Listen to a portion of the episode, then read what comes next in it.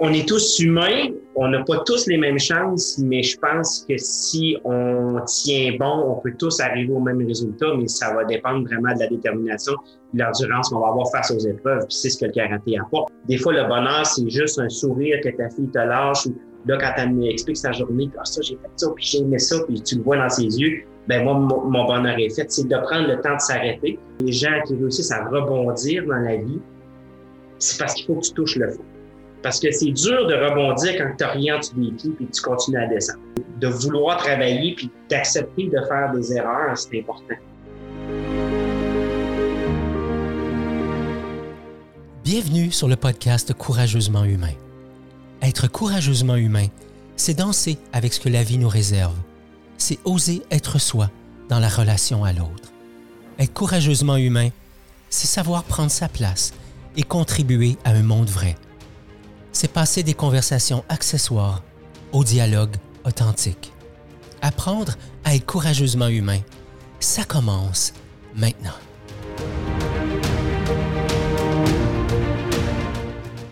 Bonjour tout le monde, bienvenue sur le podcast Courageusement humain. Aujourd'hui, épisode numéro 61. Et, euh, et mon nom, c'est Ghislain Lévesque, je suis l'initiateur du mouvement.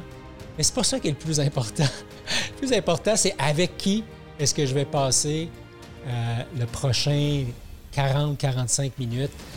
Euh, c'est un gars pour qui j'ai vraiment beaucoup de respect. Euh, je sais qu'il le sait, mais je le répète parce que vous autres, vous ne le connaissez pas. C'est un gars que j'aime beaucoup. C'est un gars avec lequel j'ai eu la chance de pratiquer les arts martiaux, donc le karaté, pendant un petit peu plus que deux ans, deux ans et demi. Et puis, vous allez voir, c'est un bel humain. J'en dis pas plus. Jean-François Le Tarte, propriétaire des Studios Unis à Lévis. Et puis, euh, Jeff, bienvenue sur le podcast. Comment ça va, mon chum? Ça va super bien, Gislain. Je suis hyper heureux d'être avec toi aujourd'hui. Ouais, je, écoute, euh, c'est partagé. Jeff, euh, on a fait du karaté ensemble. c'est un grand mot. En fait, tu étais mon sensei. Euh, on ne sait pas col, tailler. Je pense pas que j'aurais eu le dessus. Euh, euh, j'ai eu un malin plaisir à te côtoyer pendant toutes ces années-là. J'ai découvert un, un, gars qui faisait les arts martiaux, je pense, pour les bonnes raisons, c'est-à-dire offrir un espace pour qu'un individu qui entre dans ton dojo puisse sortir avec le temps grandit. Et, et, et, je sais que ça fait partie de tes valeurs. Je le sais que ça fait partie de ta culture à toi. C'est la même chose avec les studios unis. Je le sais que c'est dans, dans, la culture de l'organisation. C'est quelque chose qu'on a retrouvé chez toi. J'ai envie, si tu veux bien, dans la première partie de la conversation, que tu nous amènes dans ton histoire puis que tu nous parles de qu'est-ce qui fait que tu t'es retrouvé un jour sur un tatami en train de faire des techniques de karaté? Ben, tout a commencé, euh, c'est grâce à M. Miyagi, 80, les années 85-86, quelque chose comme ça, quand Karate Kid est sorti. C'est vraiment, j'avais six ans à l'époque, c'est vraiment ça qui, qui a propulsé, qui, qui, a tout commencé, puis je, ne suis pas le seul. Là. On va être honnête, à l'époque, c'était comme aussi les années 70, ça avait donné un boom. C'est la même chose. C'est à partir vraiment de là que j'ai commencé le, karaté. Puis j'ai été chanceux parce que je suis tombé dans ma branche là, tout de suite. J'étais pas, euh, on se connaît, tu sais, je suis pas très grand, fait que j'étais pas très sport d'équipe. Le basketball, c'était pas pour moi. Je me rends pas au panier même en lançant. Euh, fait que là, euh, courir sur un terrain de soccer non plus. Fait que je suis vraiment tombé c'est un sport où tu es entouré d'un collectif parce que tu le fais avec des gens, mais tu le fais quelque part pour toi. Fait mhm. j'appelle ça un sport semi-d'équipe, entre guillemets. Puis c'est vraiment ça, moi, que j'ai trouvé exceptionnel. J'ai trouvé ma branche en partant, puis euh, c'est depuis que j'ai l'âge de 6 ans, j'ai aujourd'hui 40 ans, fait que faites le calcul. J'ai pas peut-être arrêté peut-être un six mois là, le temps que je rentre au cégep pour voir de quoi ça a l'air. Puis finalement, j'ai repris après. Là, fait que le karaté fait vraiment partie de ma vie depuis que je suis euh, Sodo. Ouais. Et ce Sodo-là n'a pas tellement changé. Euh, non. on, parle, de la hauteur, bien oui, Oui, absolument. Euh, Jeff, donc, karaté à partir de l'âge de 6 ans. Euh, aujourd'hui, dans, dans, ton, dans ton école, et j'ai eu le plaisir, moi, d'œuvrer comme, comme, comme, comme coach, comme cherche le terme, comme enseignant auprès des jeunes. Oui. Et puis, euh, c'est tellement, c'est tellement tripant. J'ai envie de te demander, euh, qu'est-ce que tu as appris sur toi comme kid? Oh, mon Dieu, tellement chaud. J'imagine que le, que le Jeff à 6 ans est peut-être arrivé dans cette école-là, peut-être hyper sûr de lui, mais peut-être pas tant que ça. Donc, qu'est-ce que, qu'est-ce que, qu'est-ce que ça t'a apporté comme jeune, comme jeune garçon? La détermination. Euh, c'est sûr que le karaté, c'est plein de valeurs, mais plein de belles valeurs, mais il y a une chose que j'ai appris, c'est qu'il faut jamais, jamais abandonner. Puis même si des fois on se remet en doute, ça, c'est humain, ça m'arrive à moi aussi mais faut faut pas abandonner. Moi, quand j'étais plus jeune, j'ai fait beaucoup de compétitions. J'avais la chance d'être talentueux, donc euh, gagner au début n'était pas tant difficile, je le dis humblement, mais c'est un fait. Puis à un moment donné, plus jeune, vers 9, 10, 11 ans, la tête a commencé à faire ça, tu sais, quand tu gonnes tout le temps. Puis à un moment donné, quand j'ai commencé à perdre, quand je suis tombé dans les 14, 17 ans, puis que là, les gars, il y avait un pied plus que moi, oh, j'ai frappé le mur, ça m'a ramené à... Ça a dégonflé la tête, ramené à un niveau, puis ça m'a ramené, comment je peux dire ça? Ça m'a aidé à être un peu plus terre à terre puis à comprendre qu'on est tous, comment je pourrais m'expliquer là-dessus? On, est tous humains, on n'a pas tous les mêmes chances, mais je pense que si on tient bon, on peut tous arriver au même résultat, mais ça va dépendre vraiment de la détermination et de l'endurance qu'on va avoir face aux épreuves. Puis c'est ce que le karaté apporte, parce que tu le sais, mm. les changements de grade, de ceinture pour passer des épreuves, c'est difficile. Puis il y en a tellement qui abandonnent avant d'arriver ben moi, ça a donné que j'ai continué. Puis des fois, les gens me disent Hey, t'es chanceux, Jean-François, t'es ceinture noire. Ça, ça, me tire les oreilles. C'est pas de la chance. J'ai continué, j'ai pas abandonné. Puis aujourd'hui, quand je regarde ça, je me dis, ben Christy, je suis fier de l'avoir fait, parce que devenir ceinture noire de, devenir ceinture noire de karaté puis arrêter, c'est comme passer son examen de conduite puis jamais conduire. Ouais. Tu comprends? Absolument. Fait, que moi, j'ai tenu ça, puis, puis ça n'a pas été difficile parce que j'aimais faire ça. Fait que ça n'a pas été un effort de continuer, à part les, de se remettre des, de mal de muscles et de, de, quelques blessures. À part ça, le reste, ça n'a pas été tant difficile parce que j'aime les arts martiaux. Mm-hmm. Détermination, c'est ce qui vraiment m'a appris plus. Là. Il y a plein d'autres choses, mais c'est vraiment, le, je dirais, le critère numéro un. Mm. Puis spontanément, la, question qui émerge pour moi, Jeff, c'est la personne qui nous écoute actuellement ou qui nous regarde s'ils sont euh, sur, sur, YouTube, et puis ceux qui sont sur la chaîne, sur le podcast de Courageusement Humain, euh, qui nous écoutent, si on voulait les aider à développer de la persévérance, c'est quoi, c'est quoi la recette, Jeff Le Tarte? Tu as deux solutions. C'est soit tu trouves quelqu'un qui t'aide à te donner des coups de pied dans le derrière, ou tu te le donnes toi-même. Le meilleur des mondes, c'est avoir un amalgame des deux. OK? Moi, j'avais, j'ai la chance d'avoir une femme extraordinaire qui m'encourage dans mes projets. C'est sûr qu'elle, les coups de pied quand elle sent, des fois, parce qu'on on, reste humain, là, quand la motivation tombe, elle, me botte derrière, puis ça, ça m'aide énormément. Euh, la question, c'était, excuse. Euh, ben, la, la, détermination, ça a été quoi ta recette? Je sais pas. Je vais être très honnête. C'est vraiment. La persévérance, ça s'apprend en persévérant. Hmm parce qu'il faut que tu le fasses pour le vivre. Fait Il faut que des fois, quand il y a quelque chose que ça ne te tente pas de faire, il faut que tu le fasses quand même.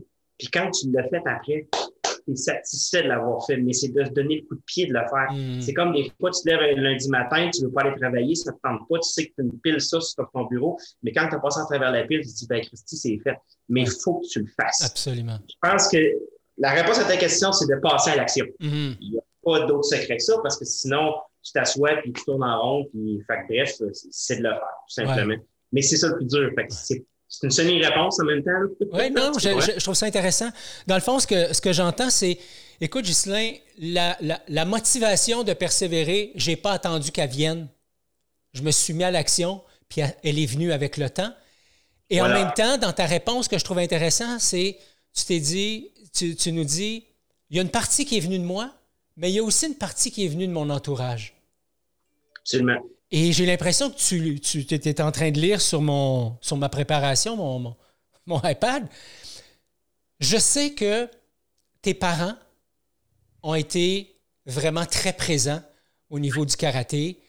Euh, avant qu'on arrive au, au, test ultime, là, qui est le dernier examen euh, que vous avez fait ensemble, euh, parle-moi du support qu'ils t'ont apporté euh, au, jeune Jeff, parce que j'imagine qu'à 6 ans, euh, pour avoir enseigné à ces jeunes-là, ils veulent porter la ceinture noire rapidement.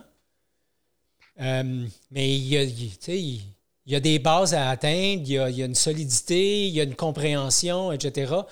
Donc, c'est pas arrivé rapidement, même si tu en as plusieurs examens de ceinture noire de fait dans ta vie jusqu'à présent. Il reste qu'à ce moment-là, tu es un jeune garçon. Quel fut le rôle de tes parents dans ça?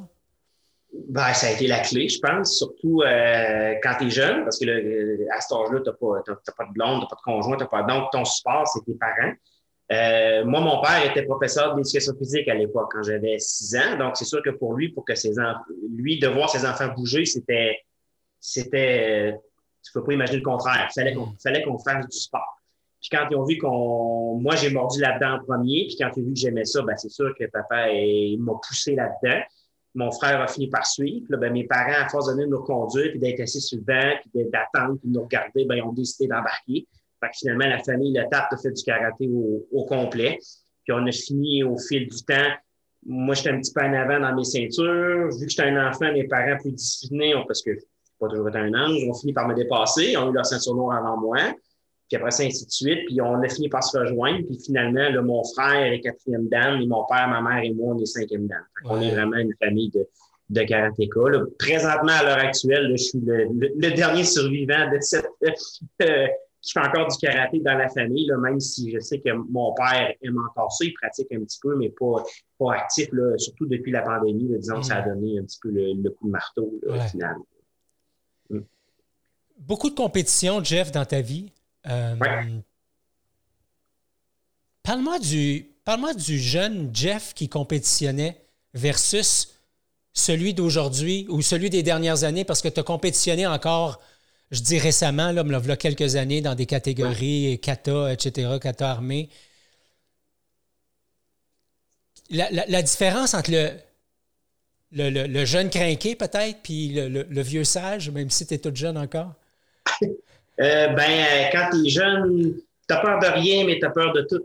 Hmm. En sens que je vais y aller me battre, je vais en compétition, go, puis là, tu arrives dans le ring, puis là, tu vois qu'il y a une tête de plus, puis là, la chaîne te pogne. Fait que quand je dis que tu as peur de rien, mais tu as peur de tout, c'est un peu ça. Aujourd'hui, c'est un peu l'inverse. Je te dirais, j'ai plus peur de grand-chose, mais je me protège de tout. Dans le sens que quand je vais, quand je parle, là, je vais mettre le mot compétition plus à l'entrepreneuriat aussi, c'est des fois, prennes des décisions, il faut que tu prennes, faut que tu prennes des risques. Sauf qu'aujourd'hui, au lieu de faire comme un enfant, de me lancer dans l'arène, puis il arrivera ce qui arrivera, bon, aujourd'hui, on calcule un peu plus avant de faire les mouvements parce que les conséquences ont plus d'importance que quand on a 10, 12, 14 ans. C'est vraiment la différence, mais ça, c'est vraiment un apprentissage. Puis je pense que si on ne fait pas cet apprentissage-là jeune, il y a des gens peut-être de 35, 40, 50 ans qui vont se lancer en affaires puis qui n'auront peut-être pas calculé vraiment tous les risques, puis va résulter malheureusement des faillites ou des, hmm. On se comprend. Fait que c'est un bagage qui, pour moi, a été exceptionnel parce que ça m'a appris à faire attention. Puis des fois, quand tu arrives dans le ring en combat, tu vas frapper des adversaires. J'ai déjà battu des plus grands, mais je me suis déjà fait battre vraiment par des plus petits parce qu'ils n'avaient pas, mais quand même de ma taille parce qu'ils étaient plus, préparés que moi ou meilleurs que moi. Fait que des fois, il faut pas se fier à ce qu'on voit parce que la capacité à se défendre de l'adversaire résulte plus de ce qu'il y a dans la tête que ce qu'il y a euh, de sa longueur de bras et de poids une entreprise, c'est la même chose. Des fois, on faut plus se méfier des petites entreprises que des grosses qui, en réalité, ne s'occupent pas de toi. bref, c'est l'apprentissage que j'en ai fait. Puis ça, ça a été, ça a été la plus belle chose que j'ai pu faire dans ma vie. Ça a été de la compétition parce que ça t'apprend. Il faut apprendre à gagner, mais il faut apprendre à perdre. Puis souvent, quand mes étudiants décident de faire une compétition pour la première fois, quand ils arrivent, quand ils gagnent la première place à leur première compétition, je sais qu'ils sont contents, je suis content pour les parents, je suis content pour le jeune, et en dedans, je, me fais j'aurais peut-être aimé ça qui arrive un peu plus bas pour qu'il continue, alors que là, il va, des fois, souvent, on le voit, ah, c'est facile, tu arrives premier. Euh, non, tu as peut-être été chanceux, mais je te le dirai pas, je ne veux pas te faire de peine. Mais il recommence voir, tu sais. Puis souvent, la deuxième fois, c'est un, un, autre résultat. Fait que c'est important. Oui, gagner, c'est le fun, mais perdre est beaucoup plus enrichissant si tu as les outils pour comprendre ce qui s'est passé, puis ne pas mettre la faute sur toi. Puis ça, c'est ce que le karaté m'a appris, c'est que ça marche pas, ben, il remonte tes manches puis recommence. Hmm. Des fois, perdre son temps à mettre la faute sur les autres, tu, tournes, tu cours après ta queue, tu tournes en rond, puis ça change absolument rien. Absolument. Le karaté m'a appris ça. Ouais. Ouais, le, le, karaté, pour moi, ça a été un espace d'humilité. Euh, en, même temps, en même temps, ça a été un espace où j'ai découvert qu'il y a des choses que je pouvais, dans lesquelles j'étais vraiment bon et euh, pour lesquelles j'avais aucune conscience. Donc, euh, c'est vraiment intéressant. Tu as tout à fait raison. tu as parlé un peu plus tôt de l'importance de, du support, dont tes parents ont été, ont, été un support. Je sais que tu as, rencontré ton, ton professeur Miyagi. Euh, puis je deviens émotif juste à, penser euh, euh, au, prof, au prof Serio. Je sais que pour toi, c'était plus que le prof Serio. Si tu nous en parlais un petit peu de quel genre d'homme c'était et qu'est-ce qui t'a laissé comme legs? Ben, je peux pas t'en dire beaucoup dans le sens que même si je suis haut gradé dans la fédération, je suis quand même d'une jeune génération en âge. OK? Mm. Donc, je ne l'ai pas beaucoup connu. Il est mort, j'avais 18 ans. Puis, fait bref, ce que j'entends, ce, que je sais de lui, c'est souvent des histoires, on va dire quasiment des légendes un peu, des choses que j'ai entendues.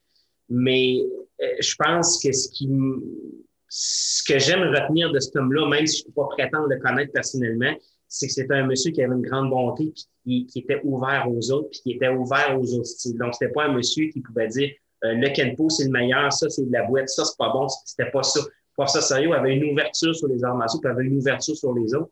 Puis je pense que c'est ce qui a transmis à Maître Poulain, qui est le président des États-Unis, on va dire notre maître, en fait, ça se sent ça à travers lui. Fait que son héritage a continué à faire du chemin. Puis je pense que c'est ça. J'aimerais ça t'en dire plus, mais je ne l'ai pas réellement connu, professeur Sérieux, malheureusement, même si j'aurais aimé ça j'étais un petit peu, pas que j'étais trop jeune, là, mais j'étais pas dans la, dans, on va dire, dans la clique à l'époque. À 18 ans, je, faisais d'autres choses un peu. c'est bien correct. Euh, il, y a, il y, a, Maître Poulain qui, lui, est, présent dans, dans, ton univers. C'est un partenaire d'affaires aussi. Euh, personnellement, c'est un gars que j'ai vu à quelques reprises que je ne connais pas beaucoup. Euh, quels ont été les enseignements de Maître Poulain qui sont les plus euh, impactantes, les plus percutantes pour toi encore aujourd'hui? Euh, quand j'ai acheté l'école en 2007, euh, ça a été difficile parce que on fait une histoire, une histoire courte. Les anciens propriétaires ont quitté la fédération, mais ils ont gardé leur dojo. Moi, je me suis installé à côté, parce que dans ma tête, un Burger King, ça se met en face du McDo. OK? Fait que je m'étais dit, je vais mettre proche. De toute façon, à l'époque, c'était le seul local que je pouvais me permettre de payer. Fait que bref, euh, ça a été un peu une, une guéguerre, un peu comme dans les films d'arts martiaux. Puis euh, lui, la plus grande leçon qu'il m'a donnée, c'est sois toi-même et fais tes affaires, laisse faire les autres. Concentre-toi. Pas que c'était de l'égoïsme, c'était ne te disperse pas dans mille une choses, puis concentre-toi sur ton noyau, sur ta famille martiale. Puis ça a été le, meilleur conseil que j'ai reçu de, de cet homme-là, puis que lui-même applique pour hmm. toutes ses franchisés. une grande famille, même si des fois on le sait, une famille, surtout plus nombreuse, on s'entend pas tout le temps avec tous nos frères et nos sœurs, sans saillir, on n'est pas obligé de partager les mêmes valeurs, les mêmes choses, mais lui, il a la capacité à garder tout ce monde-là ensemble. Ça, c'est je trouve ça remarquable. Puis, je pense que c'est la plus belle leçon qui, qui, qui, qui, je veux dire, qui m'a laissé. Il est encore vivant, mais qui m'a appris à ce jour, c'est de, de, de, de, persévérer puis de travailler pour ce qu'on a puis d'enrichir ce qu'on a au lieu de s'éparpiller à gauche et à droite. Mm-hmm. On a parlé un petit peu plus tôt de, de que tes parents, euh, ta, mère, ton père et toi, vous êtes cinquième Dan. Oui. Si ma mémoire est bonne, cette journée-là d'examen, vous l'avez vécu ensemble? Oui. Ils ont passé, je pense, en même temps que toi, leur cinquième Dan. Ça se peut-tu? Ou je t'ai rené? Ou... Mon, père, ma mère et moi, la cinquième Dan. Mon frère, lui, a arrêté la quatrième parce qu'il était dans un projet d'affaires. Par contre, on a passé les, les, quatre membres de la famille ensemble. La quatrième Dan, on a passé vraiment les, les quatre ensemble. C'était la première fois que les quatre membres de la famille étaient ensemble parce que vu qu'on progressait pas à la même vitesse, on n'a pas tout fait les examens en même temps. La quatrième dame, ça a vraiment été l'examen où les quatre membres de la famille l'ont fait. Puis ça, c'est un souvenir qui va me rester là, euh, parce que c'est quand même un exploit. On ne devient pas quatrième dame en, cinq ans. Ça prend 15, 20, 25 ans. C'est vraiment un beau, bon euh, moment. Puis quand on quand on marchait en famille, on peut plus, mais quand on marche en famille, on peut laisser maman aller en avant, puis s'il y a de quoi, on ramasse pas le reste. c'est ma blague, là, mais tu sais. disons qu'elle est autonome de ce côté-là. oui, mais ça a été très simple, nous autres, pour la famille, parce que, euh, surtout les adolescents, on chicane souvent avec nos parents, mais Puis des fois, on le fait pour me le faire, on est ado. C'est comme ça. Puis je m'attends à vivre dans, quelques années. Mais euh, quand on se retrouvait sur le tatami, toutes, nos chicanes passaient là-dedans. Puis quand on faisait de l'autodéfense deux par deux, ben notre mère, elle nous battait pas, mais on était au karaté. Des fois, ben, on recevait des claques. Puis ben, c'est maman qui donnait une claque. Oh, monsieur, OK, euh, mon Dieu, je vais ramasser ma chance. Je fais des blagues, elle ne battait pas, mais c'était, on pratiquait le karaté. Puis quand on était sur le tatami, on était même si on était les quatre membres de la même famille, on s'amusait, on réglait nos comptes là, mais on avait du fun. Puis quand on sortait, le karaté, c'est aussi ça. Le sport, c'est pas juste le karaté, c'est n'importe quoi. Il faut que tu hmm. évacues ce que tu as en dedans. Puis le karaté, nous autres, c'était ça, qu'on le faisait en famille. c'était vraiment ça qui était, qui était génial, puis qui nous a laissé des moments absolument extraordinaires qu'on n'oubliera jamais. Oui, tout à fait. personne ne peut nous l'enlever. T'es, t'es, papa d'une, jeune cocotte, d'une jeune poulette. Euh, oui. J'ai la croyance, Jeff, que les enfants sont des grands maîtres pour nous et qu'ils nous apprennent des choses. Si tu nous parlais un peu des apprentissages euh, que tu as fait depuis, euh, depuis que tu as, appris à jouer un nouveau rôle, celui de papa? Euh, ce que j'ai appris plus, il n'y a rien d'écrit. OK? Puis des fois, tu sais, quand, ah, quand je vais être parent, moi, ça se passe pas comme ça, ça se passe. J'ai pas besoin d'en dire plus, je pense. Hein? C'est ton univers tu sais, avant d'être parent, euh, oui, j'avais j'avais ma conjointe, c'était notre univers, puis on était comme boss de nos affaires. Puis là, tu te rends compte que quand cette bestiole-là arrive, c'est elle le patron. C'est tout tourne autour d'elle, puis ça remet toutes tes valeurs à l'envers. Puis dans le bon sens, dans mon cas, mais ça a tout changé parce que ça m'a appris aussi l'importance de, de s'arrêter des fois à des petits moments. Parce que, tu sais, le bonheur, c'est pas dans la vision de ce que tu veux faire. Le bonheur, c'est au, au, moment présent. Des fois, le bonheur, c'est juste un sourire que ta fille te lâche ou là, quand elle m'explique sa journée, puis ah, ça, j'ai fait ça, puis j'ai aimé ça, puis tu le vois dans ses yeux, ben moi, mon, bonheur est fait. C'est de prendre le temps de s'arrêter. Parce que surtout, euh, pendant des années, avant la pandémie, parce que là, mon horaire a changé, j'étais à la maison tout le temps, mais avant, je travaillais 6 à 7 jours semaine tous les soirs de la semaine, le samedi. Fait que les moments qu'on avait en famille étaient plus courts. Quand ta fille, elle arrive de l'école, moi je pars, fait que je la vois juste le matin. Je trouvais ça extrêmement difficile.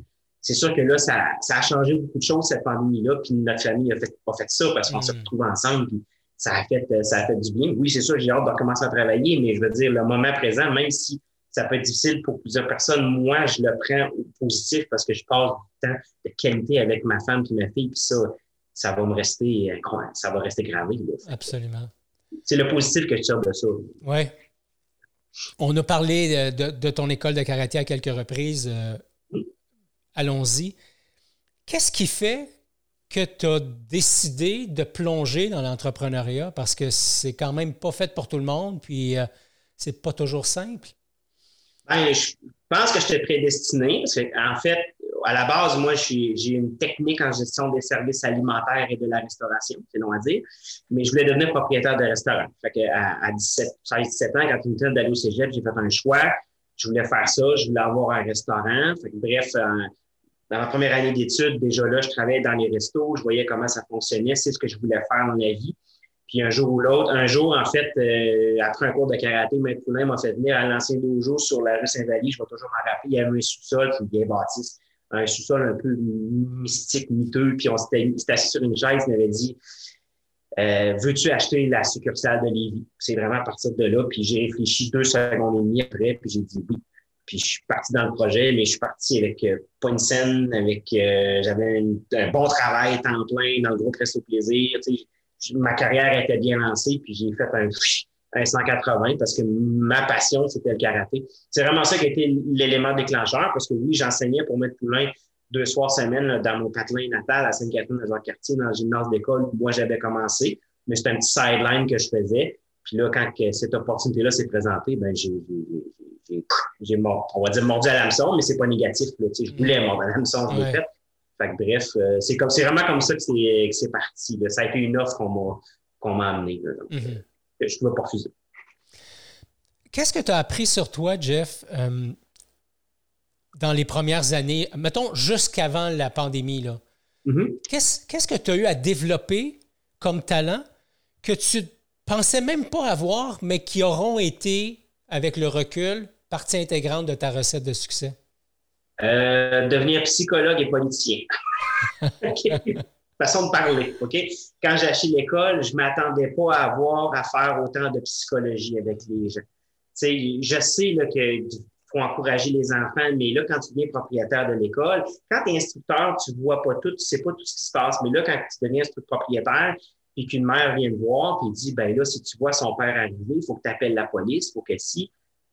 Puis là, tu apprends à connaître toutes les synergies familiales, puis les, il y en a que c'est des, des, belles, des belles familles, il y en a d'autres que tu vois que c'est compliqué, puis ça t'explique pourquoi que l'enfant réagit comme ça. Hmm. Ça, ce côté-là, je ne le savais pas que ça serait ça, puis tu plonges vite dans le bain, tu n'as pas le choix. Il faut que tu apprennes à jongler avec. Puis, tu sais, je ne suis pas psychologue, mais il faut que j'essaie juste d'être empathique. Je pense que c'est ça le secret. J'ai jamais voulu jouer au psychologue, mais je pense que l'empathie, ça, c'est le secret de, dans le fond, les gens, des fois, ils disent des choses, mais tout ce qu'ils veulent, c'est d'être écoutés. Mm-hmm. Puis ça, je leur ai donné, puis je le donne encore. Puis être, quand je dis être politicien, c'est que faut que tu apprennes à gérer des conflits parce que des conflits, ça, ça c'est cyclique. Okay? Dans l'entreprise, des conflits, j'en ai eu. Ça peut être avec des clients, ça peut être avec un instructeur. Et je dis conflit, c'est pas, c'est pas, pas une crise, c'est pas une affaire, mais il faut que tu apprennes à jongler avec ça. Puis ça, c'est cyclique. Hein. Des fois, tu dis, OK, c'est passé, c'est derrière moi, mais tu sais que dans quatre ans, ça, tu vas toujours en avoir. L'humain est humain. Fait qu'il faut que tu apprennes à, à, faire de la politique. Puis ça, ça veut dire que tu peux pas essayer de faire plaisir à tout le monde parce que ça fonctionnera pas, mais il faut que tu fasses des choix, puis tu fasses des choix éclairés. Fait que c'est vraiment ça que j'ai appris le plus, là, puis que tu n'as pas le choix d'apprendre. Parce que sinon, euh, tu décides de, de, garder la ligne dure, puis euh, la main de fer, ben ça marche pas. Il faut que tu mettes un grand vélo par-dessus parce que des fois, c'est le secret. Là. Fait que ça, j'ai pas le choix d'apprendre, d'apprendre vite. J'ai été chanceux parce que je pense que je me débrouille bien là-dessus. Ben, effectivement, il y a quelque chose que tu, possèdes vraiment très bien, c'est la qualité de la présence. Euh, je me souviens de, certaines conversations qu'on a eues dans ton bureau euh, où euh, tu étais là, totalement présent, entièrement disponible. Donc, décidément une, capacité d'écoute qui est, présente chez toi. L'autre affaire que, moi, je te reconnais, c'est pas ton bien cuit, mais, quand même, c'est juste là, ça monte. C'est extrêmement facile d'entrer en relation avec toi. Ben merci. Je pense que c'est ce qui a fait la clé du succès du, studio. Je parle, mais tu sais, je ne suis pas tout seul dans cette, dans cette aventure-là. J'ai un associé, j'ai des instructeurs, j'ai toute une équipe. Mais je pense que j'ai réussi à transmettre ça. Parce que quelque part, quand tu rentres dans un restaurant et que la serveuse invite, ben dis-toi qu'il y a des chances que le gérant soit aussi, et ainsi de suite, dans le sens que ça déboule. OK? Exactement. la merde, elle descend la pente. Ben, c'est ça pareil. moi, je pense que quand tu réussis à transmettre un sourire, c'est contagieux, puis ainsi de suite, puis ça se déboule sur le reste de l'équipe. Fait que, ça revient pas tout à moi, mais je pense que comme dans toute entreprise, euh, un bateau a un, capitaine et un second, puis c'est ce noyau-là qui va transmettre le reste des valeurs au, reste de l'équipage. Je pense que c'est là que, que moi et mon associé Simon, on avait une grosse, grosse différence. Absolument. Ouais, Simon, qui est un chic type aussi, qui, est un pince sans rire comme toi, un gars avec qui c'est facile d'être en, d'être en relation. Euh, Tout à fait. Euh, fait que ça, c'est super génial. Euh, souvent, quand, j'accompagne des gestionnaires, des équipes, des chefs d'entreprise, on prend le temps de s'arrêter puis de, de ramener les valeurs au sein de, de ce qui est en train de se passer. On traverse une crise, une période de changement, etc. Mm-hmm. Euh, ton dojo, c'est une organisation. Et en même temps, le karaté est aussi porteur, porteur de, de, de, valeurs et cherche à les, à les, véhiculer puis à faire en sorte que ça soit bien présent dans les enseignements, dans la culture, etc. J'aimerais ça t'entendre Jeff, sur c'est quoi les valeurs qui sont importantes justement pour toi, pour ton école, pour lesquelles euh, tu n'es pas prêt à négocier? C'est-à-dire que tu n'es pas prêt à mettre de côté. Le respect. Hmm. C'est la base de tout. Parce que ce qui est magique avec le karaté, c'est que quand les gens mettent les pieds sur le tatami, tes nu-pieds, c'est une forme d'humilité aussi. Puis tout le monde a un kimono. Quand tu es débutant, tu as un kimono blanc. Le kimono va changer de couleur au fil du temps.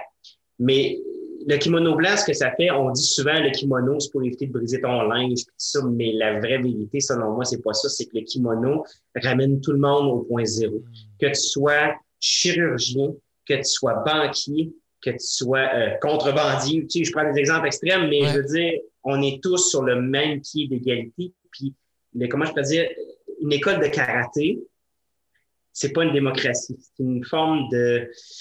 Euh, euh, pas une forme de hiérarchie. Ben, J'allais dire monarchie, c'est pas vrai, c'est pas un roi, mais c'est une forme de hiérarchie. Puis si tu veux adhérer au concept, il faut que tu adhères à ça. Puis la seule chose qui va te faire monter les échelons, c'est le temps, la patience. Puis pour monter, ça prend le respect. Hmm. Puis plus tu montes dans l'échelon, plus tu te dois de respecter les échelons qui sont en bas. Hmm. Tu peux pas te permettre, en, comme ceinture noire puis brune, de, de lever le nez sur les débutants. Tu peux pas faire ça. Au contraire, faut que tu leur apportes leur aide. Puis là, je suis pas en train de te dire que la société devrait fonctionner sous ce modèle-là. Je pense que la démocratie, c'est le meilleur modèle, mais, mais je pense que hmm. si il y avait une forme de respect imposé, ça serait plus facile. Puis aujourd'hui, les gens se tireraient moins les cheveux. Il y a une tolérance qu'on dirait surtout aujourd'hui depuis la pandémie. La tolérance a comme fondu comme neige au soleil. Puis malheureusement, ce que les gens en manquent aujourd'hui, c'est de respect. Moi, quand tu rentres dans mon dojo, que tu sois pour ou, par, pour ou contre le port du masque, tu peux pas le savoir, ça ne me dérange pas. Mais là, tu n'as pas le choix. De toute façon, c'est imposé, mais do it, puis viens faire comme les autres, puis c'est tout. Ça s'arrête là. C'est ce qui fait qu'on respecte les règles, il y a du respect. Là, c'est un exemple que je prends, mais ça peut être sur, sur n'importe quoi. Le respect, ça, c'est absolument non négociable. C'est la base de tout, je pense. Puis c'est ce que je trouve que le, les arts martiaux, quels qu'ils soient, on peut parler karaté, judo, taekwondo, némite, là, toute la gang, l'enseignement du respect est là. Dans cette culture euh, orientale-là qu'on amène en, en, Occident, cette forme de respect-là, puis je trouve que c'est ce qui nous manque aujourd'hui le plus. Il y a plein de gens respectueux, mais ça en prendrait encore plus, là, euh, mon opinion. C'est vraiment la valeur qui est, qui est non négociable. Oui, absolument. Oui. Euh, est arrivé l'année passée une, pandémie. tu as un dojo, c'est c'est classé, j'imagine, exactement comme les gyms, c'est-à-dire que quand les gyms sont fermés, le, dojo a été fermé. Euh, je te connais. Je sais que tu n'es pas le style de gars à, se rouler en boule puis à se coucher en dessous de la table puis à pleurer en attendant que le soleil euh, euh, revienne après la tempête.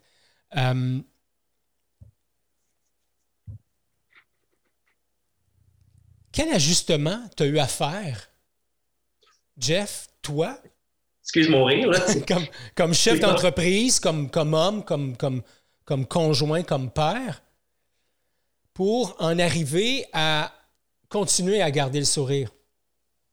Ben, j'ai pas toujours eu le sourire, c'est ça la vérité. Hmm. Je suis un humain, OK? Fait que quand la pandémie est arrivée au mois de mars, euh, ben, au mois de mars, quand ils nous ont fermés au mois de mars, euh, c'était pour deux semaines.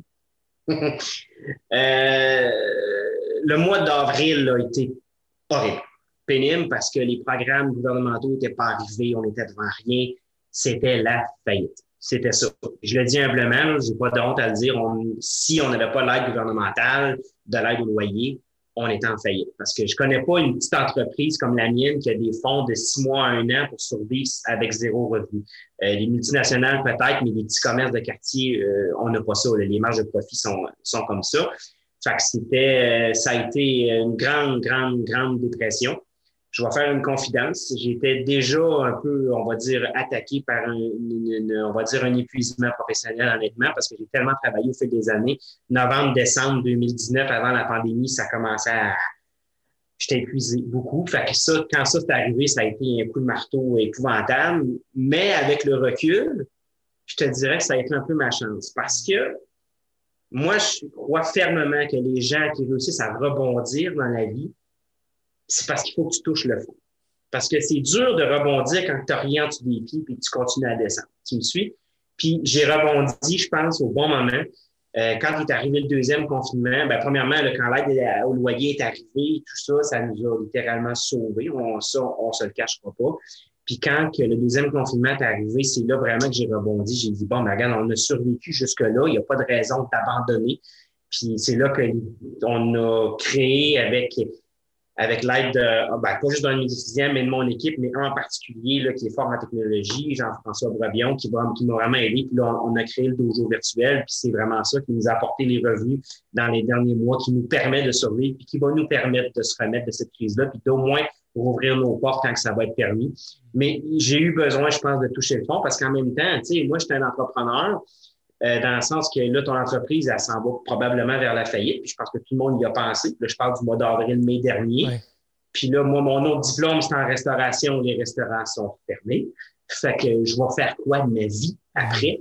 Euh, ça a été vraiment ça. J'aurais pu être prêt à retourner dans les restaurants, je l'aurais fait pour subvenir aux besoins de la famille, mais là, tu fais quoi? Fait que, bref, ça a été dur, mais je pense que le support de ma femme, de mon associé, puis des gens, des, gens autour de moi ont fait que j'ai réussi à, rebondir au bon moment. Pour aujourd'hui, le moral, là, je vois des morales tomber autour de moi, mais moi, c'est le contraire, le mien est, là, là. Puis on, continue, puis moi, j'attends juste le goût pour euh, repartir euh, la machine. bref. mais ça a été un défi parce que la distanciation dans une école de karaté, j'ai une école de karaté, mais c'est dans pas mal tous les commerces, la distanciation, c'est un profit killer. En sens que si tu peux plus rentrer autant de gens que tu faisais dans ta salle, euh, tu peux peut-être avoir ton break-even, mais les profits sont plus là.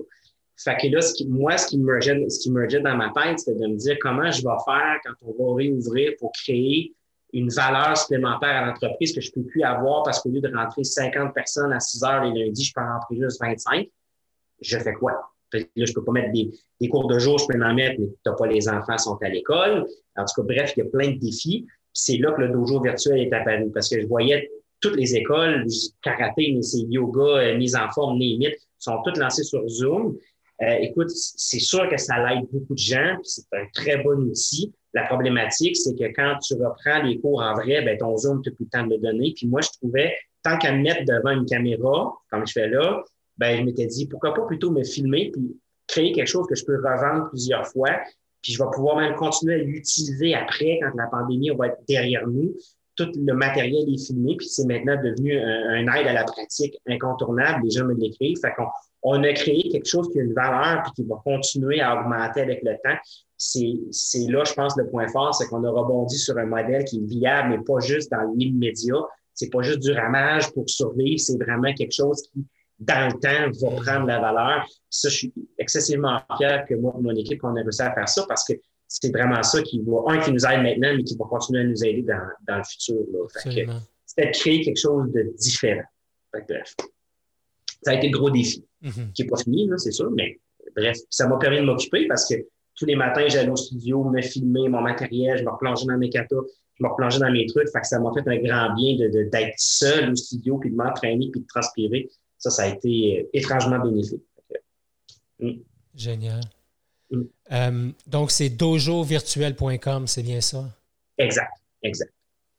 Dojovirtuel.com. Tout le matériel qu'on enseigne chez Studiouni est là. C'est une plateforme qui est quand même exclusive à notre clientèle à nous parce que je ne veux pas euh, empiéter, parce que nous autres, c'est des franchises, donc on va dire des territoires physiques, donc je ne veux pas empiéter sur le territoire de, mes collègues, mais tous les gens qui ont été membres dans notre école au fil des années peuvent s'abonner. Puis on a même réussi à l'exporter dans, deux, dans deux studios unis. J'ai deux de mes collègues qui ont accepté de qui se sont mis avec nous dans la plateforme et qui maintenant, euh, euh, euh comment je peux dire, vendent le matériel que j'ai filmé à leurs élèves pour justement garder leurs élèves motivés puis continuer de faire avancer leur. Fait ça a fait des petits tranquillement. Puis je suis certain que ça va continuer à le faire avec les années. Hmm.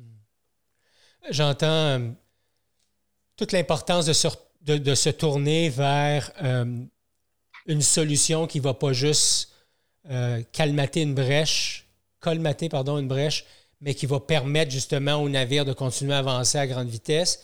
Euh, j'entends toute la propulsion, tout le génie. Mais en même temps, euh, j'entends aussi, Jeff, une force que j'ai, toujours appréciée chez toi, c'est cette capacité que tu as à t'entourer de gens qui vont amener j'allais dire au buffet, c'est la métaphore que j'utilise, mais tu sais, pas juste des gens qui viennent manger du buffet, mais ils amènent de la bouffe et tout, puis sont capables d'amener leur expertise, leur talent, et ça fait qu'ensemble, on continue à se nourrir. Mais c'est pas facile. Ça, ça a été un apprentissage au fil des années. Puis encore aujourd'hui, apprendre à déléguer, ah, c'est difficile. Tu sais, quand j'étais, euh, je travaillais dans, dans, les restaurants, quand tu gères une équipe, tu te donnes des directives, tu le fais, c'est facile parce que c'est ton travail de le faire, l'entreprise n'est pas à toi. Mais quand c'est ton entreprise, puis que là, tu sais que le travail qu'on va te donner, c'est ce qui va représenter ton entreprise, mais ça sera jamais comme tu l'as demandé, parce que chacun met sa touche. Puis quand je dis jamais, ça veut pas dire que ça sera pas aussi bien. Des fois, ça peut être mieux, mais il faut que tu acceptes que ça sera pas tout le temps comme tu l'as demandé. Puis ça, ça a été pour moi un apprentissage difficile parce que j'étais quelqu'un qui est tout habitué de faire ses petites affaires, puis je veux que ça soit comme je le veux, puis comme je le visualise, puis oups, ça arrive, c'est comme ça que je le voyais. Ça me c'est pas ça que j'ai demandé. Ah, mais t'as peu, c'est pas pire, ça. Tu sais, fait que c'est de. Mais, mais c'est dur. Ça, ça a été un apprentissage. Encore aujourd'hui, c'est un apprentissage, un apprentissage pardon, de tous les jours. Apprendre à.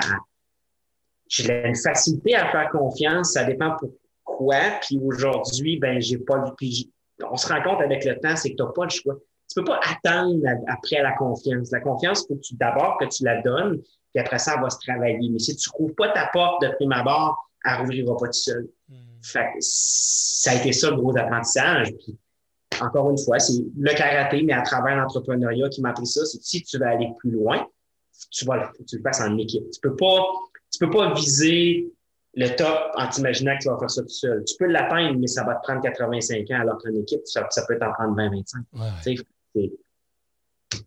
bref. Euh, mais en même temps, le karaté, c'est un sport de développement très individuel. Puis après ça, à travers ce développement-là, il faut que tu apprennes à travers l'entreprise à, déléguer puis à faire confiance aux autres. Puis ça, ben, je m'en confesse encore aujourd'hui. Des fois, c'est pas toujours facile, mais part of the game. Bref, on, essaie de s'améliorer tous les jours. Ouais. Mm. Euh, il y, a une citation qui est importante, euh, un slogan que vous, que vous, utilisez chez euh, Station mm-hmm. au, Studio Uni, c'est on ne forme pas juste des athlètes, on forme des bonnes personnes. Oui, nous, formons des athlètes de haut niveau, mais surtout de bonnes personnes. Oui, exactement. Voilà. quelle qualité tu recherches quand tu t'adjoins les services d'un nouvel instructeur ou d'un associé, ou, mais, parlons d'un instructeur parce que l'associé, tu en as un, tu t'en cherches pas à tous les jours, mais les instructeurs, euh, c'est important, ils, sont, ils, représentent ton organisation, euh, ils, représentent la possibilité aussi de, de, de faire progresser l'entreprise, etc. Quelles sont les qualités qui sont importantes pour toi? La soif d'apprendre et de s'adapter. Parce que Quelqu'un qui, exemple, un professionnel des arts martiaux qui viendrait d'une autre école, qui est ceinture noire avec plein X-Dan, puis que lui, toute sa vie, il a suivi un modèle, il y a des chances que quand il arrive, il va vouloir partager son modèle. Ça ne veut pas dire que son modèle n'est pas bon, sauf que son modèle n'est peut-être pas le mien. Hmm. Donc, je dis le le nôtre, OK, on, on, s'entend. Alors que quelqu'un qui, quelqu'un qui pense qu'il sait déjà tout apprendra jamais rien. Ça, je pense qu'on n'a pas besoin de m'éterniser là-dessus quand je dis la soif d'apprendre, c'est a quelqu'un qui a envie d'apprendre. Apprendre, ça implique à faire des erreurs. Ça veut dire que des fois, j'ai un instructeur qui me dit Hey, j'ai expliqué un mouvement dans un kata, mais je pense que je me suis trompé. tu le corrigeras la semaine prochaine. si je me trompe, moi aussi. C'est pas grave. Puis la soif d'apprendre, puis bref, de, vouloir travailler, puis d'accepter de faire des erreurs, c'est important. Puis même des fois, je vais dire, ben, cette semaine, je veux qu'on travaille tel exercice, on va faire ça. Mais ça se peut dans trois semaines que j'arrive puis que je hey, j'ai peut-être mal expliqué. On va prendre ce que j'ai dit, mais on va s'en aller par là à la place. Fait faut que tu t'adaptes, mais il faut que tu me suives parce que même moi, je fais des erreurs. Fait que quand j'ai un coup de volant, il faut que l'équipe suive, puis on se promène. Fait que faut, faut, faut, faut que tu t'adaptes, il faut que tu aies envie d'apprendre. C'est vraiment ça la clé. Moi, j'ai pas envie de travailler avec quelqu'un qui, qui sait hmm. déjà tout. Ben, regarde, si tu sais déjà tout, ouvre ton école, do it. Tu sais, fais-le. Sinon, ben, bref, viens, viens dans notre équipe, mais il faut que tu fasses l'effort de rentrer pas de rentrer dans le moule. Les moules ne sont pas tous identiques, ils ont tous leurs particularités, mais on doit tous avoir un point commun. Puis c'est justement, on se de former des athlètes de haut niveau. Peut-être pas obligé que ce soit de haut niveau, mais ne serait-ce que d'aider les gens à se dépasser, puis ultimement de devenir une meilleure personne. Mm-hmm. Parce que quand, quand, une personne ne l'est pas ou que tu vois que son, son, des fois, il y a des gens qui rentrent chez nous avec, avec des caractères incroyables, puis que tu vois que ce caractère-là ne change pas au fil des années, ben tu te dis, Colin, c'est quoi que j'ai pas fait dans ma job? Tu sais, fait, faut, faut que tu t'adaptes, faut que tu, faut que tu, faut que tu brodes, tu sais, fait c'est, mais il faut, faut que tu aies envie de faire ça, parce que sinon, euh, sinon, chaque petite difficulté que tu vas rencontrer, ça va être une roche dans ton soulier, fait que, faut que tu aies le bon soulier au lieu de tout le temps avoir à l'idée, tu comprends? Je suis pas sûr que j'ai répondu à ta question. Ah oui, euh, parfaitement. Merci, merci, Jeff. Euh, tu nous as fait voyager dans, dans ta réponse, puis j'aime bien ça.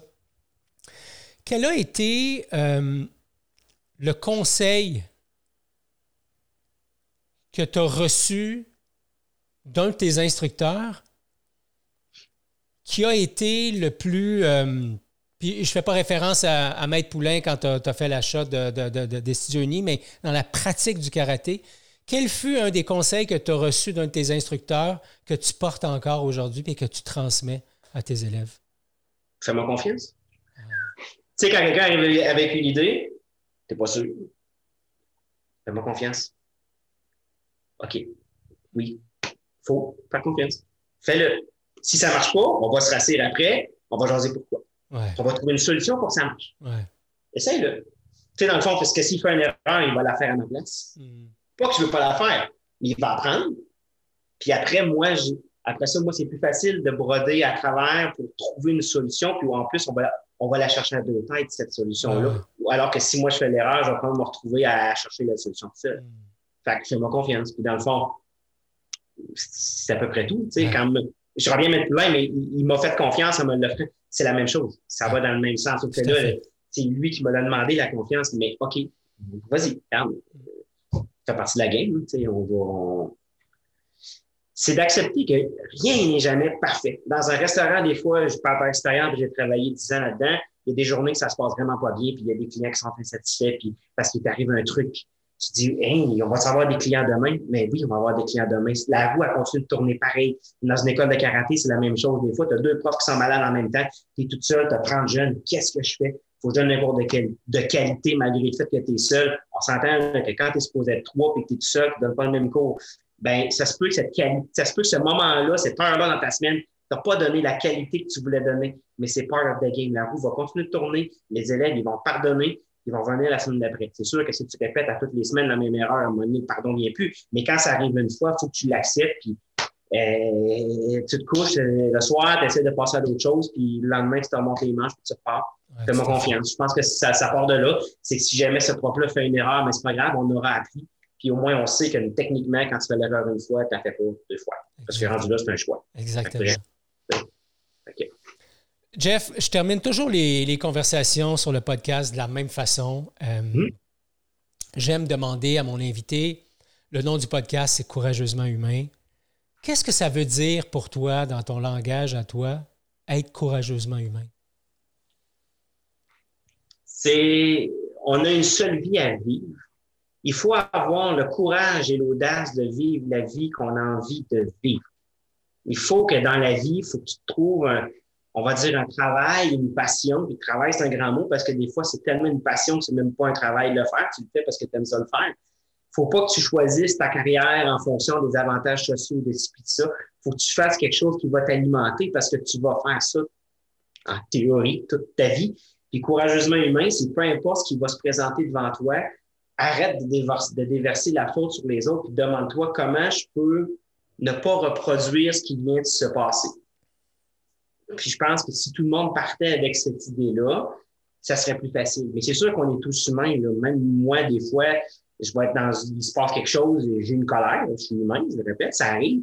Mais je pense que ma force, c'est de descendre rapidement puis d'être capable de, de faire un step back puis d'analyser. Mais il y a beaucoup de gens qui restent au stade de la colère. Puis je pense que courageusement humain, c'est d'avoir le courage d'accepter qu'on n'est pas parfait, qu'on est tous vulnérables d'une certaine façon, tous à des niveaux différents. Tu sais, puis ce, que, ce qui est un peu de valeur, c'est qu'on commence, malheureusement, on commence pas tous avec la même chance dans vie. Moi, je pense que j'ai eu la chance d'avoir des parents aimants qui m'ont aimé. J'ai eu une enfance incroyablement heureuse. Euh, j'ai eu une bonne éducation. J'ai toujours eu des bons amis. J'ai, ça, ça m'a aidé, mais c'est pas tout le monde qui a eu ça. Mais courageusement humain, je pense que peu importe tu es où dans cette échelle-là, il faut que tu aies le courage de monter toujours une marche pour qu'éventuellement, que quand tu auras des enfants, que tu sois capable de transmettre ces valeurs-là de courage, alors que si tu es resté au stade de la colère, mais ça va se transmettre de génération en génération, qu'on finit par tourner en rond. Que, bref, c'est d'essayer de, je pense que d'être courageux, c'est d'essayer d'être meilleur au jour le jour, mais surtout de trouver la bonne façon de transmettre ça à la génération suivante.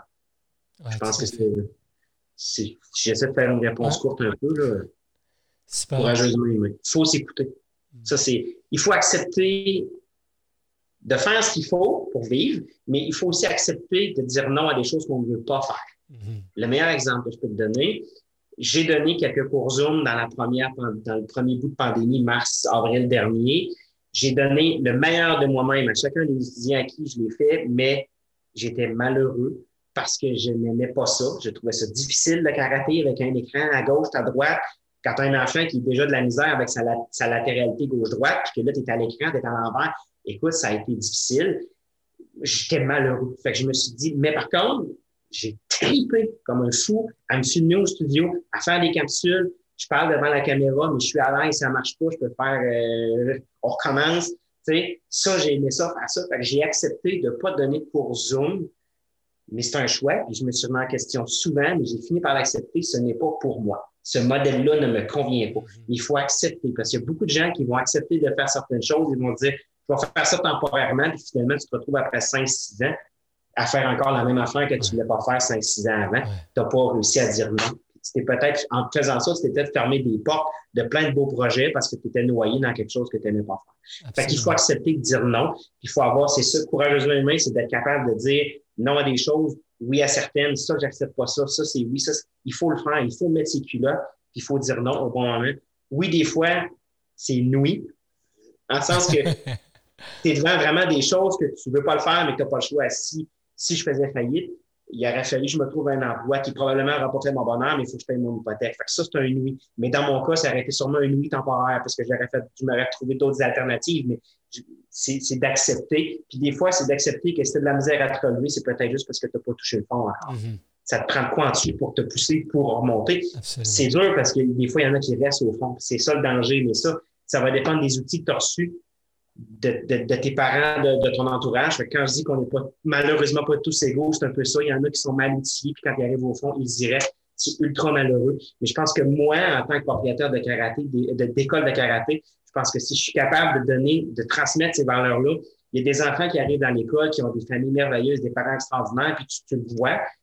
Puis il y en a d'autres que tu sais que c'est difficile. Bien, si M. Jean-François peut faire une différence aussi, je peux devenir un peu, des fois, j'en ai des enfants qui n'ont pas de père à l'école, tu sais, la mère, elle me dit, le père n'est pas là, puis tu es la figure, c'est monsieur Jean-François, mon garçon. Bon, mais ben, j'ai une responsabilité mm-hmm. d'essayer de leur transmettre quelque chose. Puis je pense que d'avoir le courage de le faire, puis c'est pour ça que je veux pas abandonner l'école, je veux pas, je veux, j'ai hâte qu'on, j'ai hâte qu'on rouvre nos portes, j'ai hâte qu'on parte, je sais que ça va être un défi de tout instant. Puis la partie n'est pas gagnée, mais on va se battre. Puis je pense que juste pour ça, il faut être courageux puis continuer parce qu'on a une belle mission sociale outre l'enseignement du karaté. Mhm. Le karaté, c'est pas juste des coups de des coups de pied. Ça, c'est ce que les gens voient. Les gens ne voient pas l'intérieur, le travail qui se fait dans la tête, puis ça, tu, le sais. Ah mais ça, ça demande de, ça demande de la persévérance. Il faut le faire, il faut persévérer, il faut continuer. Le karaté, on ne peut pas espérer avoir un changement avec le karaté en trois mois. Ça va prendre six mois, un an, dix ans, vingt ans. Puis ça, on le voit. Mes vieux élèves, je le vois. J'en ai un, je n'aime pas son nom, mais je sais, j'ai eu cette discussion-là avec euh, cet été, puis j'en reviens pas comment tu as changé depuis que je te connais il y a 15 ans, comment tu plus le même, pour le mieux. J'ai dit oui, c'est vrai, le karaté, je ne veux pas donner, je me donne pas tout le crédit, mais j'ai donné des outils que j'ai utiliser, puis il faut avoir le courage de se battre puis d'avancer parce que l'abandon, c'est malheureusement jamais une solution. Oui, tout à fait. Jeff, tu es assurément un gars passionné. Je le savais, je l'ai bien senti encore aujourd'hui. Euh, merci, mon chum, d'avoir pris le temps d'échanger avec nous. Euh, en terminant, j'aimerais ça, moi, qu'on dise aux gens comment ces gens-là peuvent te rejoindre s'ils ont envie de connecter avec toi, s'ils ont envie d'aller étudier euh, dans ton école de karaté. C'est quoi les adresses où on peut te rejoindre? Euh, studiouni.com, succursale Lévis. C'est aussi simple que ça. Studio, ben, tu vas sûrement l'écrire, oui. ça va sûrement être visible, mais studio, slash Lévis. Tout est là, le lien vers le dojo virtuel est là, euh, les, photos de mon équipe sont là, les coordonnées, tout est là. Fait que sinon, on a une page Facebook Studio Uni, c'est sûr que là, ça bouge beaucoup. Le dojo virtuel, euh, hier, on a lancé une plateforme de mise en forme, m'a dit mise en forme physique, parce que euh, oui, le dojo virtuel, c'est pratique pour nos élèves, mais je voulais trouver un moyen de rejoindre les parents qui font pas de karaté aussi. Là, le plan de mise en forme, toute la famille peut le faire. Puis en plus, on a joint à ça. Moi, je me suis inscrit au défi 28 jours de la maison Jean, Jean Lapointe. Euh, parce que, pas parce que j'ai un problème d'alcool, mais parce que je trouve qu'au Québec, depuis la pandémie, malheureusement, on le sait, les ventes d'alcool ont quadruplé parce que, bon, euh, la SOQ et la SQDC sont devenus essentiels alors que nous, les gyms, ne, nous ne le sommes pas. Je ne me lancerai pas dans le pourquoi du comment. On se doute tout pourquoi c'est resté comme ça. C'est une, question de finances publiques, mais, euh, mais je trouvais, vu qu'on est fermé qu'on n'est plus capable de rejoindre notre monde physiquement et de faire une différence, je trouvais que jumeler une mise en forme physique à une mise en forme d'esprit, autrement dit, pendant un mois, de faire une pause de cet alcool-là, parce que pense qu'il faut être honnête, là, depuis un an, on a tous pris un apéro à un moment où on n'apprenait pas d'habitude. Moi, je trouvais ça bien de dire, regarde, on va faire un reset, puis ça fait pas, tu sais, quand on commence un programme de mise en forme, puis qu'on commence à perdre un peu de poids, ça va bien dans le tête, c'est motivant. Mais imagine l'effet propulseur quand en plus tu fais un défi comme celui-là. Je trouvais que c'était une, belle, une belle approche. Ça pouvait aider les gens dans, le besoin. Fait bref, là, je, commence à, motiver mon monde dès, demain à la remise en forme. Puis après ça, le 1er février, on se lance dans le projet de, de 20 jours. Fait qu'on a une mise en forme qui va se passer sur six semaines à peu près. Ça, je suis très fier de ça, puis je vais, essayer de faire bouger le plus de monde possible. Ça va être un, gros plus. Fait que ça l'aide les gens qui ont des problèmes d'alcool, ça l'aide votre studio à survivre, puis ça l'aide à avoir quelque chose votre propre personne dans la mise en forme. Fait que c'est bon pour tout le monde. C'est un projet qui est extrêmement Génial, bien fier de toi, Jeff. Euh, toujours agréable d'être en contact avec toi. Salutations à, Karine, à ta puce, à tes parents, à, notre euh, bon ami commun Simon et, et, et euh, Mélisa? Yes, exact. Et puis, euh, longue vie au studio uni, longue vie au dojo de Lévis. Et puis, euh, merci, mon chum, d'avoir fait preuve de, résilience et d'avoir rebondi et, d'offrir à la communauté un espace comme le dojo virtuel. Un immense plaisir, M. Justin. Yes. À bientôt. Merci à toi. C'est tout pour l'épisode d'aujourd'hui. Merci beaucoup d'avoir été là. Si tu as apprécié l'épisode, n'hésite pas à la partager avec tes amis, à nous laisser un commentaire et même à t'abonner sur ta plateforme préférée. Ça nous permet de faire connaître l'émission. Et comme à l'habitude, je t'invite à être courageusement humain.